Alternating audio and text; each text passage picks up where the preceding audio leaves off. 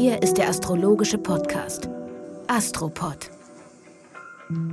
Folge 147. Diesmal hat es uns wirklich so weit auseinander verschlagen, zumindest auf einem Kontinent, weiter geht's fast gar nicht. Hier ist an einem der schönsten Orte im nördlichen Teil des Landes Alexander von Schlieffen.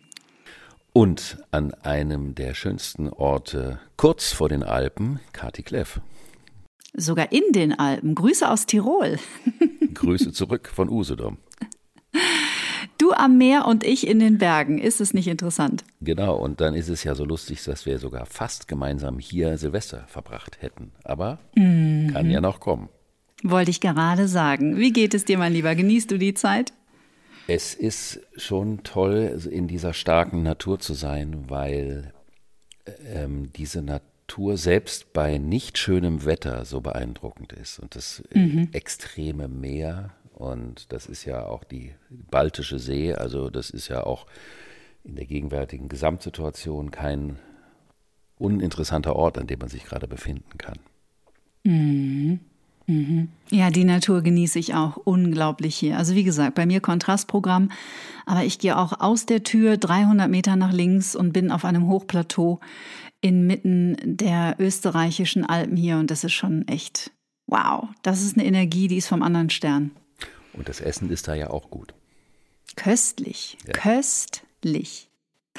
Wir haben wieder so viel Post bekommen und wir haben gerade im Vorgespräch festgestellt, dass das ja eigentlich auch für uns eine ganz wunderbare Orientierung und ein toller Kompass ist, weil.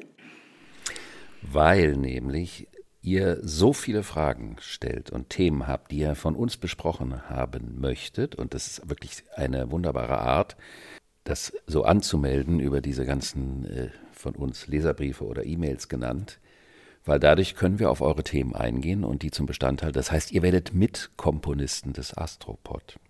Mhm. Und das macht natürlich wahnsinnige Freude. Es ist auch ein bisschen gefährlich, weil man natürlich über jedes Thema endlos schwadronieren könnte. Aber dieser Impuls ist wunderbar und dafür möchten wir euch danken. Sehr. Und endlos schwadronieren ist ja überhaupt nicht unsere Art. Du meinst wegen dem Zeitspießer? Nee, weil wir natürlich eigentlich sind wir ja im Wesen doch eher Menschen, die kommunikativ schwer bremsbar sind. Das würde ja in die schwadroneske Variante reingehen können. Genau, wer weiß. Vielleicht haben wir in einem Jahr, ähnlich wie der Zeitpodcast Alles gesagt, so sechs oder sieben Stunden Folgen. Das ist wahr, aber das Tolle an der Astrologie ist, dass man dort nie alles gesagt haben kann weil es immer weitergeht und immer wieder sich neue Pforten des, dessen aufmachen, was man noch nicht begriffen oder verstanden oder nachvollziehen konnte. Hey, it's Ryan Reynolds and I'm here with Keith, co-star of my upcoming film If, only in theaters May 17th. Do you want to tell people the big news? All right, I'll do it. Sign up now and you'll get unlimited for $15 a month in six months of Paramount Plus Essential Plan on us. Mintmobile.com slash switch. Upfront payment of $45 equivalent to $15 per month. Unlimited over 40 gigabytes per month. Face lower speeds. Videos at 480p. Active Mint customers by 531.24 get six months of Paramount Plus Essential Plan. Auto renews after six months. Offer ends May 31st, 2024. Separate Paramount Plus registration required. Terms and conditions apply if rated PG. Aber ist es nicht das Wesen der Verbundenheit und des Lebens, dass niemals alles gesagt ist? Ich hoffe, dass es so ist. Naja, es gibt sicherlich Bereiche, in denen man irgendwann an einen Punkt kommen kann, wo man vieles dann so äh, überschauen kann, dass da wenig neue Impulse kommen. Deswegen langweilen sich ja auch viele Menschen. Mhm, Aber stimmt. es gibt natürlich Themen, in denen das schlicht und ergreifend nicht der Fall ist und die immer wieder neu aufgeladen werden. Aber apropos Aufladung, ich muss was abladen. Oha. Ich habe nämlich einen, äh, einen, kleinen Fehler gemacht, den ich versucht habe, in dem Post auf Instagram nochmal zu korrigieren. Ich habe meiner Meinung nach in der letzten Folge bei diesem unglaublichen Neumond mhm. nicht. Hast du wieder Vollmond gesagt? Nee, da sowas passiert mir auch. Das ist mir vor allen Dingen am Anfang ganz oft passiert. Solange ich die Planeten nicht verwechsle, ist es noch irgendwie okay. Mhm. Aber mir ist bei dem Neumond äh, glaube ich, so ein bisschen untergegangen, dass der auch deswegen so wahnsinnig relevant ist, weil der ja kurz hinter dem Pluto stattgefunden hat, wo es ja wirklich um ganz elementare Entscheidungen für oder gegen etwas geht. Mhm. Und da muss man sich das so vorstellen. Der Pluto befindet sich auf 28,5 Grad Steinbock. Das sind also noch anderthalb Grad, weil jedes Tierkreiszeichen hat 30 Grad. Das sind noch anderthalb Grad bis zu 0 Grad Wassermann. Und der Neumond war so auf anderthalb Grad, zwei Grad Wassermann. Das heißt, die beiden Konstellationen waren gleich weit entfernt von der Grenze von Steinbock zu Wassermann. Also die standen mhm würde man jetzt sagen, von der Entfernung, die standen gleich weit am Zaun. Jetzt ist aber noch viel relevanter, dass an diesem Zaunpunkt 2020 diese Jupiter-Saturn-Konstellation, also die Epochenkonstellation stattgefunden hat, die ja für 200 mhm. Jahre gildet. Mhm. Und das bedeutet, dass dieser Neumond und das kann man immer noch einflechten, weil der hält ja in Anführungsstrichen vier Wochen lang. Und dann hält er noch viel länger, der hält nämlich bis zum nächsten Wassermann-Neumond. Der ist deswegen hochgradigst relevant, weil er an dem Punkt stattfindet, wo dieser Epochenwandel stattgefunden hat. Das heißt, es ist auch global gesehen eine Zeit, in der man sagen kann, das, was an diesem letzten Wochenende alles geschah, im persönlichen wie im allgemeinen, weichenstellende Bedeutung hat für den Übergang in die, für diesen langsamen Übergang in die Luftepoche. Und das gilt auch für jeden einzelnen Menschen. Also da, wo im persönlichen Horoskop dieser Punkt ist, diese Nullgrad Wassermann, diese ominösen, da gab es und gibt es auch in den kommenden Wochen nochmal eine Herausforderung, wobei Herausforderung nicht negativ gemeint sein muss. Herausforderung kann ja auch bedeuten, oh, da muss ich was bewerkstelligen, was ich noch nicht in der Form habe bewerkstelligen können. Also kann das auch immer mit einem ganz großen Sprung in Verbindung sein. Also ja, da, da möchte ich etwas bewerkstelligen, ist ja auch eine Möglichkeit. Nicht müssen, sondern wollen. Noch viel besserer. Noch viel krasser. Noch viel krasserer. Noch viel krasser. Ich wurde sehr oft angesprochen übrigens auf deinen fulminanten äh, Gandalf-Zauberhut. Auf deinem Instagram-Post. Der ist auch toll. Den werde ich mal eines Tages richtig zeigen ja. was das für einer ist. Und ähm, der ist wirklich traumhaft. wirklich traumhaft. Bist einfach auch eine Fashion-Ikone. von solchen Themen will ich mich dann doch ein bisschen entfernen, auch wenn ich eine große Freude an Mode habe. Aber ähm, da ist noch ein weiter Weg dahin.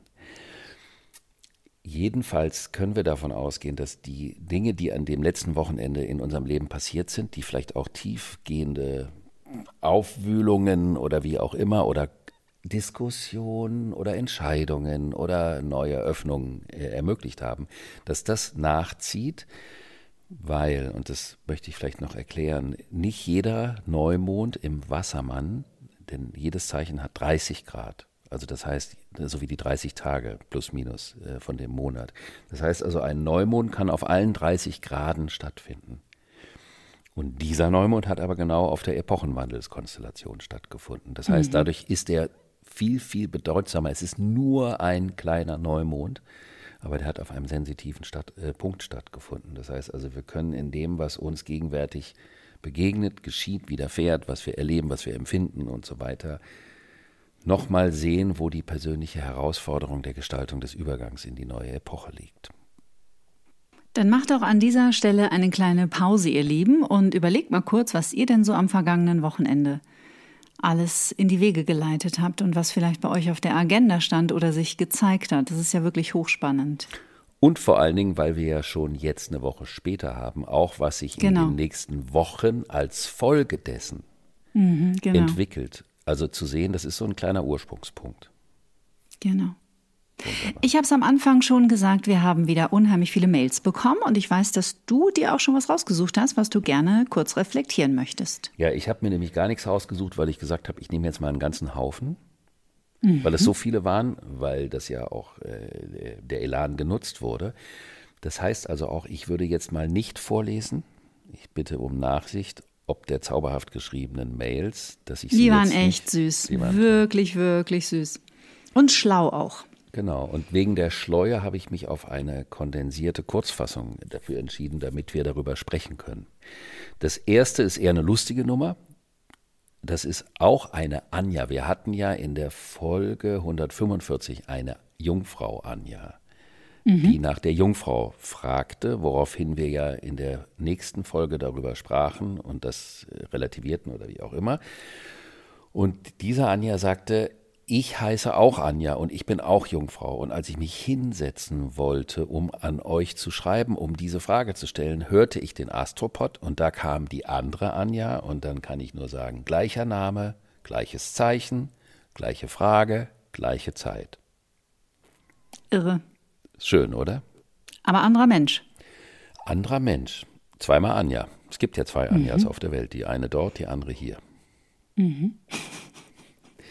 Dann ein natürlich sehr, sehr großes Thema. Die von Britta kommt das, die Frage nach den Wechseljahren im Horoskop. Mhm. Da bin ich natürlich geschlechtsspezifisch nicht unbedingt ein Erfahrungsfachmann, aber ich bin zumindest ein Beobachter oder ein Begleiter. Das ist natürlich eine andere Variante. Aber was das, ob man das an den Konstellationen sehen kann oder könnte.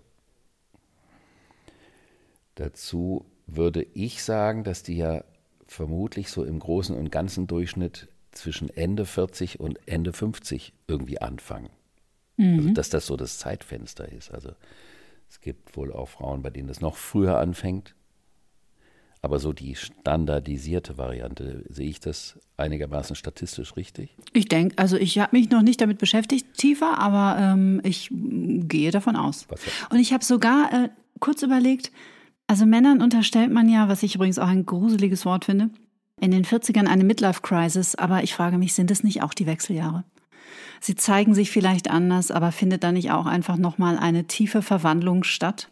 Ja, da natürlich. Und das ist diese Uranus-Opposition mit Anfang 40. Das ist die Weichenstellung schlechthin. Mhm. In dieser Zeit wird ja auch darüber entschieden, wie man dann in das letzte Viertel des zweiten Lebenskreises geht. Also die großen Lebenskreise, die Saturn, diese 28, 29 Jahre. Der zweite endet ja mit Ende 50.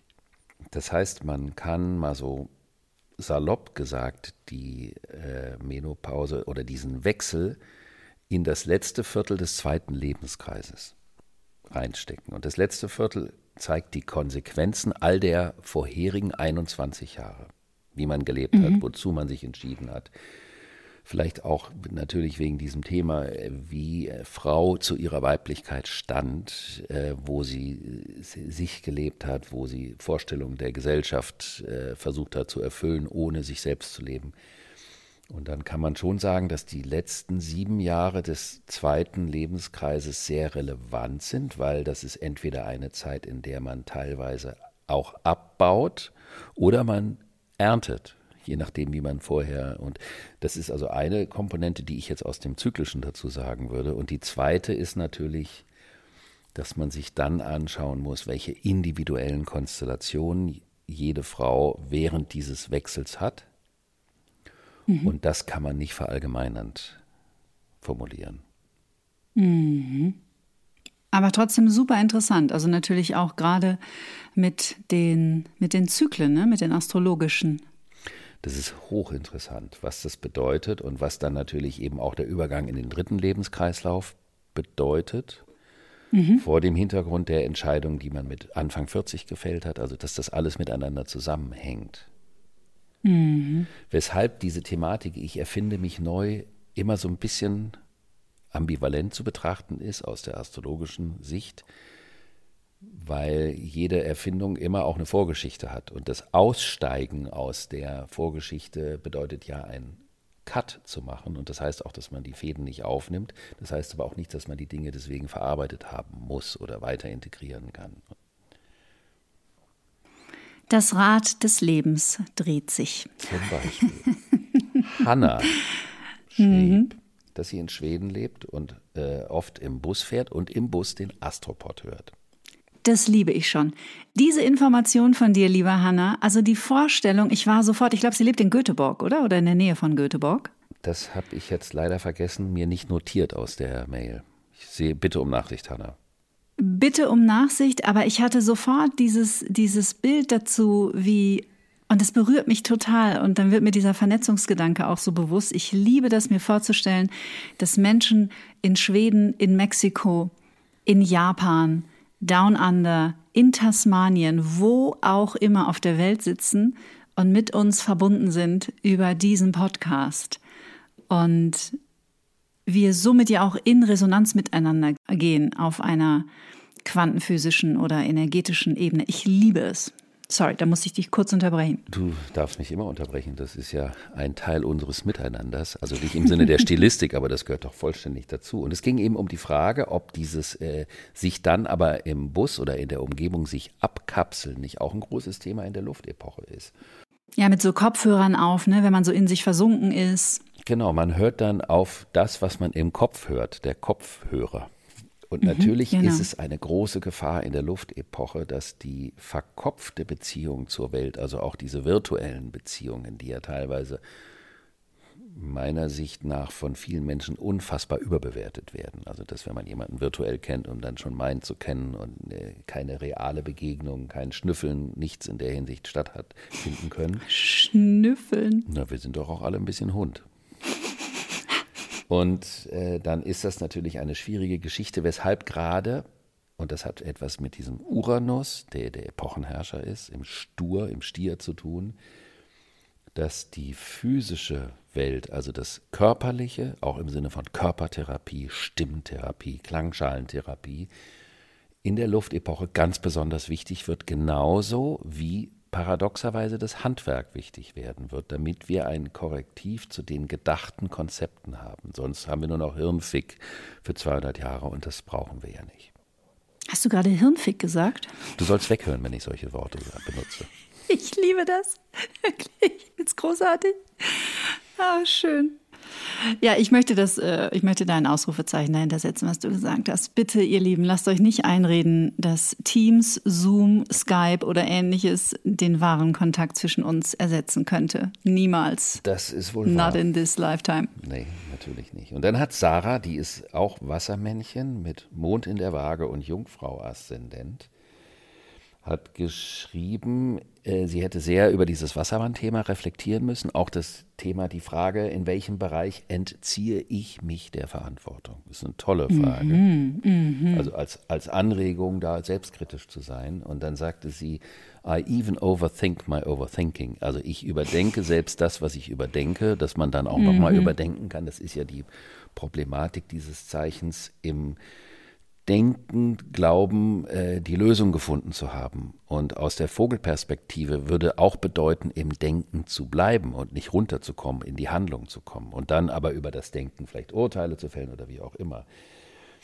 Also ist die Beziehung zu der Frage, dass man in dem Überdenken des Überdachten eine Lösung finden könnte, das kann man einfach mal getrost äh, und äh, das wird überbewertet diese Überdenkungsgeschichte. Genauso wie äh, bestimmte Kategorien, was Kerstin angesprochen hat, bestimmte Kategorien, Karin, nicht Kerstin, Entschuldigung, bestimmte Kategorien der Intelligenz vermutlich überbewertet werden. Also die Klugheit, die Weisheit, das sind ja ganz andere Fähigkeiten, also wo sich das Denken mit dem Empfinden, mit der Empathie und mit der Erfahrung mischt. Das ist natürlich was anderes als das vom Empfinden losgelöste selbstreferenzielle Denken. Deswegen fand ich es auch immer problematisch, ähm, dass Intelligenz von Menschen daran bemessen wurde, zum Beispiel, ob sie ein 1-0er Abitur haben. Das ist ja ein Witz, sowas, oder? Aber das war lange Zeit State of the Art. Also wenn du ein 1-0er Abitur hattest oder ein 1-2er, ich habe sogar schon Menschen kennengelernt, die hatten ein 0-8er Abitur. Wie das geht, weiß ich nicht. Ähm, dann, war, dann waren das besonders schlaue Menschen. Und die dürfen auch sofort Medizin studieren heute. Ja, das passt ja dann auch. Das passt ja in dieses kategorische Denken hinein des Erdreichs mit den Zahlen. Zahlenwerte entscheiden über Bedeutung. Mhm. Der quantitative mhm. Wert ausschließlich entscheidet über den Bedeutungswert. Du hast eben den Begriff State of the Arts gesagt. Wenn man sich dann aber auch die Arts dieser Zeit anguckt, dann sieht man, warum der State of the Arts dieser die State of the Arts ist. Mhm. Wo auch viel, ähm, wie sagt man das, suggestives, nicht nachvollziehbares Selbstreferenzielles die Runde gemacht hat, damit es gut vermarktbar mhm. ist. Aber diesen Diskurs werde ich in der heutigen Sendung nicht eröffnen. Das machen wir vielleicht in den nächsten Wochen mal. Ich muss noch auf Katja eingehen. Ich weiß, Bitte. diese Nummer mit meiner Zeit. Äh, Ja, du bist ja völlig entfesselt mittlerweile. Ich, äh, mir gefällt das sehr gut und ich glaube, dass auch unsere Zuhörerinnen und Zuhörer das sehr gutieren, dass du dein 20-Minuten-Trauma endlich überwunden hast. Ich habe hart an mir gearbeitet. Ich habe viel darüber nachgedacht. Na komm, hau raus. Katja schreibt über die Macht der Sprache in unserer Zeit. Das ist eine ganz tolle Frage, aber Wichtiges Thema. ja, aber letztendlich wieder eigentlich auch eine Frage, die eine ganze Podcast-Folge verdient hätte, liebe Katja. Also das eine ist, das habe ich nicht ganz verstanden, inwieweit diese Frage auch war, inwieweit die Sprache, die Astrologie eine Sprache unserer Zeit ist, und das ist sie definitiv. Die Astrologie ist eine der wichtigen Sprachen für die Luftepoche, weil es keine Kausalsprache, sondern eine Vernetzungssprache ist. Es geht um Synchronizitäten, nicht um Ursache und Wirkungsverständnis, weil das Horoskop ja auch in die Zeit vor der Geburt zu, zurückdrehbar ist. Also geht es um Verbindungen, die nicht die Ursache seit der Geburt, also im eigenen Erleben hat, sondern da kann etwas in die Gegenwart hineinwirken, was aus dem Leben oder nicht dem Leben davor, das kann man so sehen, wie man möchte, aber zumindest auch aus der Zeit der Schwangerschaft oder davor mit reinkommen kann. Oder geerbte ähm, Psychomodule von den Vorfahren und so weiter. Das gehört ja in diesen Kontext auch hinein. Da definitiv, aber das Thema Sprache ist wahnsinnig wichtig in der Luftepoche. Wir leben ja in der Zeit von quasi sozusagen und was gibt es da noch für Worte? Diese Füllworte. Eigentlich, Eigentlich finde ich eigentlich manchmal zu viel. Das heißt, wir arbeiten mit Sätzen, die durch Füllworte angefüllt werden und angereichert werden sollen, wodurch, wenn ich sage, also dieser Gedanke, den könnte man sozusagen quasi eventuell aus verschiedenen Perspektiven betrachten, klingt das direkt nach irgendwas. Dabei ist es nur aufgeschäumt, aber es klingt nach mehr. Und dieses Benutzen von Sprachschablonen, was ja auch in der, in dem Umgang mit der Astrologie oft eine Rolle spielt, dass die Menschen so Schlagwort, Denkschablonen, Astrologie betreiben, heißt nicht, dass man in der Sprache drin ist. Und daher bin ich Katja dankbar für diese Frage, denn die Sprache ist immer etwas, in der man sich selbst reflektieren kann. Sage ich das, was ich zu sagen habe, oder plapper ich im Kontext dieser Sprachhülsen und fülle Sätze mit etwas auf, was kein Inhalt ist, sondern die Simulation von Inhalt. Also die Individualisierung der Sprache passt auch zum Thema der Handschrift. Der Verlust der persönlichen Handschrift ist bei vielen Menschen zu beobachten, weil man halt auch nicht mehr so schreibt, ist auch ein Verlust an persönlichem Ausdruck, also an Individualität. Also Sprache, Handschrift ist ein ganz klarer Ausdruck von Individualität, wobei Sprache natürlich auch noch viel mehr ist. Also auch die Art, wie man sich einrichtet, die Architektur. Ich meine, die, das ganze Leben ist Sprache, so gesehen. Ja, also über Sprache würde ich fast gerne eine zehnteilige Serie machen, besonders nach den letzten drei Jahren, in denen wir ja wirklich auch gemerkt haben, wie zerstörerisch Sprache auch sein kann und welche Gewalt in Worten stecken kann. Also ich äußere mich ja hier wirklich nur sehr selten politisch, aber wenn ich alleine äh, mich an die Tyrannei der Ungeimpften erinnere, das würde ich mir wünschen, dass das eines Tages wir uns mal alle mit eiskaltem Wasser das Gesicht waschen und wieder zu Sinnen kommen und nochmal aufarbeiten, was da eigentlich auch sprachlich passiert ist in den letzten drei Jahren.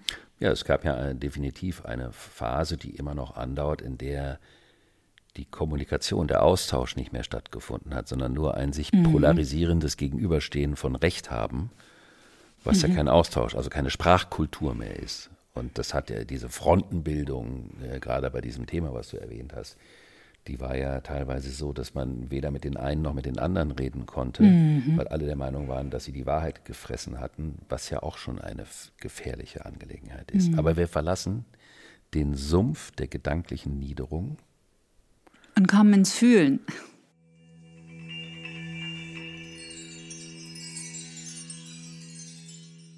und steigen auf an den heutigen Tag. Da wandert nämlich die Venus in das Zeichen Fische. Und das ist was ganz Besonderes. Die Venus ist in der traditionellen Astrologie in den Fischen erhöht. Die Venus symbolisiert die Art, wie wir in Beziehung sind, wie wir lieben, was wir lieben, was wir begehren. Die Art und Weise, wie wir Zuneigung zum Ausdruck bringen, also auch das Charmpotenzial zeigt sich an der Venus-Position. Mhm. Und da gibt es ja definitiv auch kulturell lokale Unterschiede, das muss man leider feststellen. Und die Fische symbolisieren ja den Punkt der größten Verbundenheit von allem Leben, also die Auflösung des Trennenden, also das Erkennen dessen, was verbunden ist und auch teilweise das Erkennen dessen, was verbunden ist, was wir vorher noch nicht erkennen konnten, dass es verbunden ist. Also wie zum Beispiel die, dieses immer wieder äh, schöne Thema der Pilze, was wir ja in den letzten Jahren immer mehr entdecken, obwohl es eigentlich schon seit, nicht eigentlich und auch nicht quasi und auch nicht sozusagen, sondern obwohl der Pilz seit Jahrmillionen wirkt, ist erst der Zeitpunkt, wenn wir in der Lage sind zu erkennen, was wir erkennen können, dann erkennen wir es eben. Und das symbolisieren die Fische ja auch. Und die Venus in den Fischen ist die Sehnsucht nach der größtmöglichen Verbundenheit in der Liebe. Mhm. Also was echt Schönes. Das heißt heute Abend Date Night. Date Night mit ohne Erwartungshorizont. Oh, jetzt kommt ja schon wieder Champions League. Jetzt kommt hier wieder Champions League, weil die Erwartung ist die Vorstellung. Die Vorstellung ist ein notwendiges Treibmittel, damit wir auf die Piste gehen. Mehr nicht. Mhm. Wir halten uns aber an der Vorstellung fest und wir wollen die Vorstellung realisiert haben und sind der Meinung, wenn die Vorstellung, die wir vorher hatten, genauso stattfindet, dann sind wir glücklich. Das ist aber eine Form von mediokrer Planwirtschaft des Geistes und des Empfindens, weil das bedeutet, dass wir ja nur das zulassen können und wollen, was wir vorher schon vorgestellt haben. Da ist ja keine Überraschung mehr drin. Die Venus in den Fischen nimmt das subjektive Wollen so ein bisschen zurück und lässt sich ergreifen. Das ist eine der schönsten, meiner Meinung nach, menschlichen Eigenschaften, ist die Fähigkeit, sich ergreifen zu lassen. Mhm. Jemand, der sich nicht ergreifen lassen kann, kann es eigentlich knicken.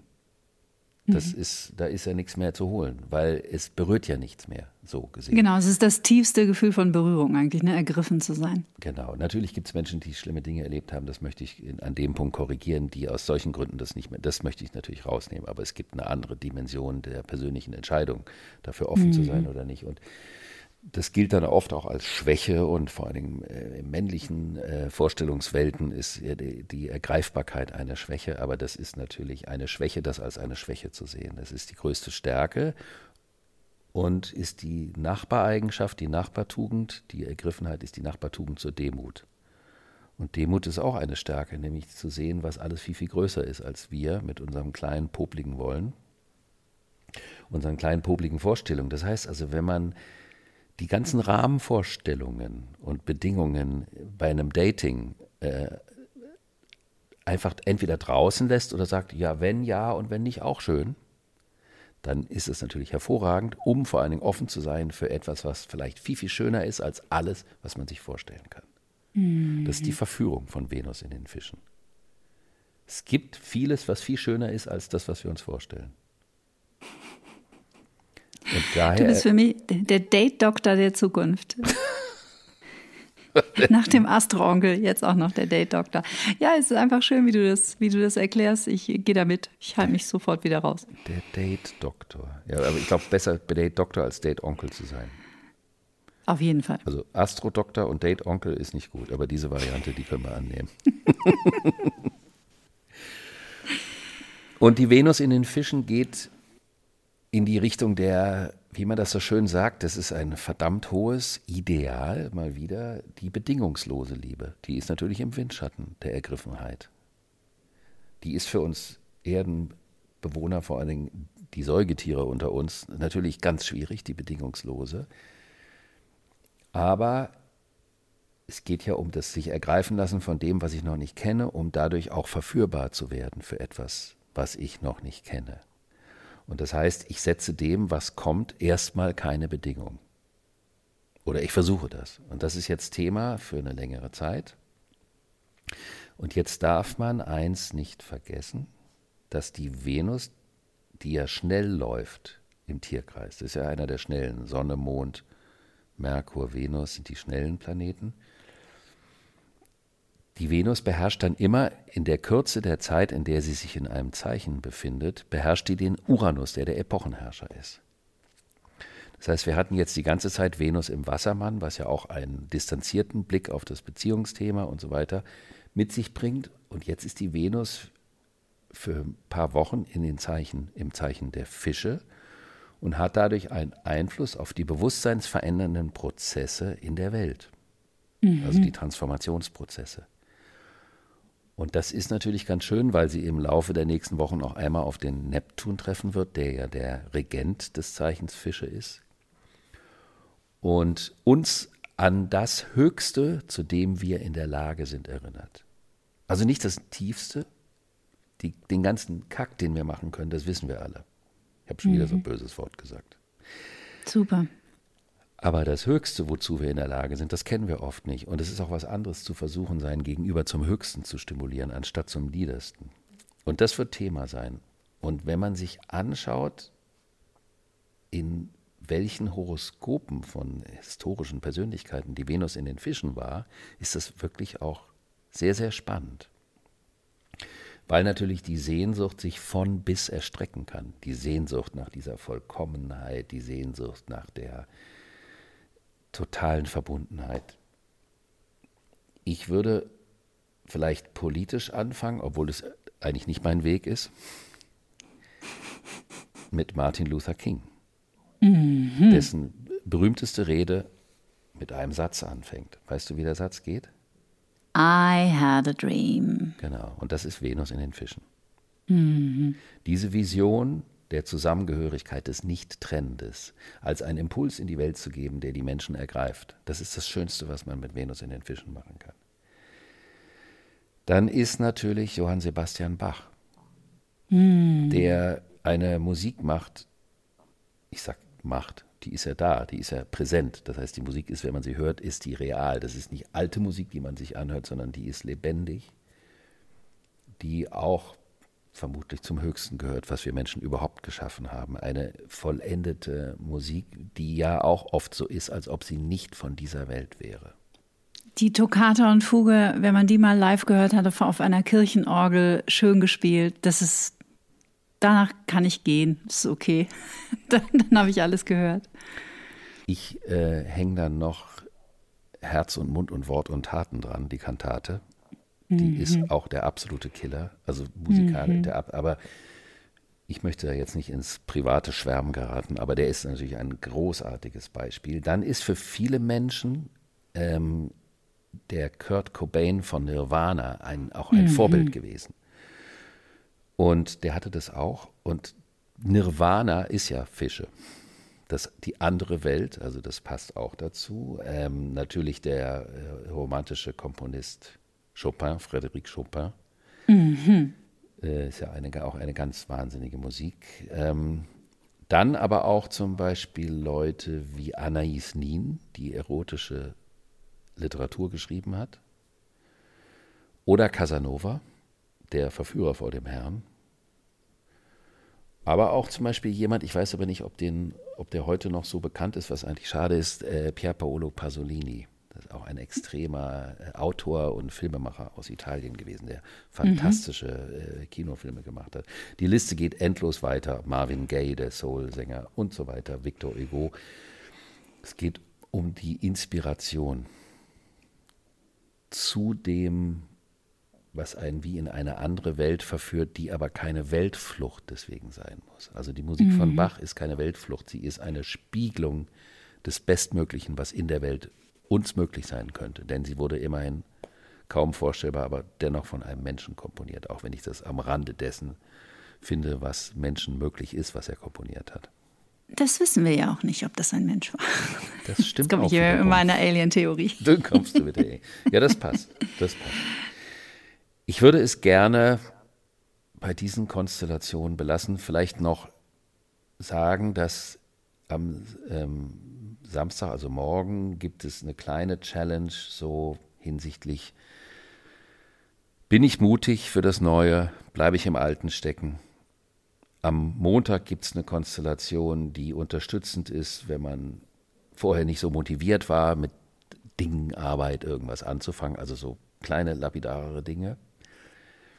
Aber ich möchte der Venus in den Fischen huldigen und danke dir aus der geografisch größtmöglichen Distanz, die wir bisher hatten. Mhm. Und freue mich, wenn es weitergeht.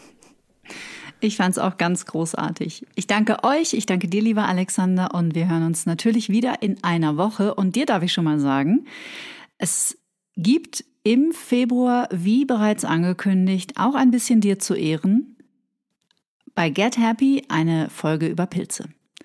Ich habe den Professor Dr. Philipp Benz von der Technischen Universität München bereits getroffen zum Gespräch und ich denke, es wird vieles dabei sein, das dich sehr erfreuen wird, wahrscheinlich nicht überraschen, weil du dich natürlich mit diesem Thema schon seit vielen Jahren beschäftigst.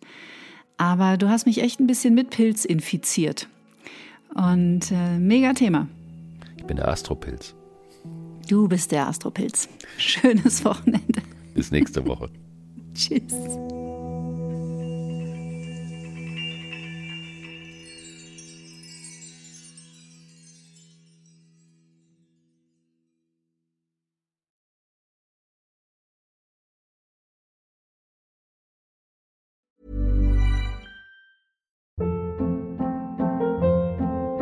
Hold up. What was that? Boring. No flavor. That was as bad as those leftovers you ate all week. Kiki Palmer here, and it's time to say hello to something fresh and guilt-free. Hello Fresh. Jazz up dinner with pecan-crusted chicken or garlic butter shrimp scampi. Now that's music to my mouth. Hello Fresh. Let's get this dinner party started. Discover all the delicious possibilities at hellofresh.com.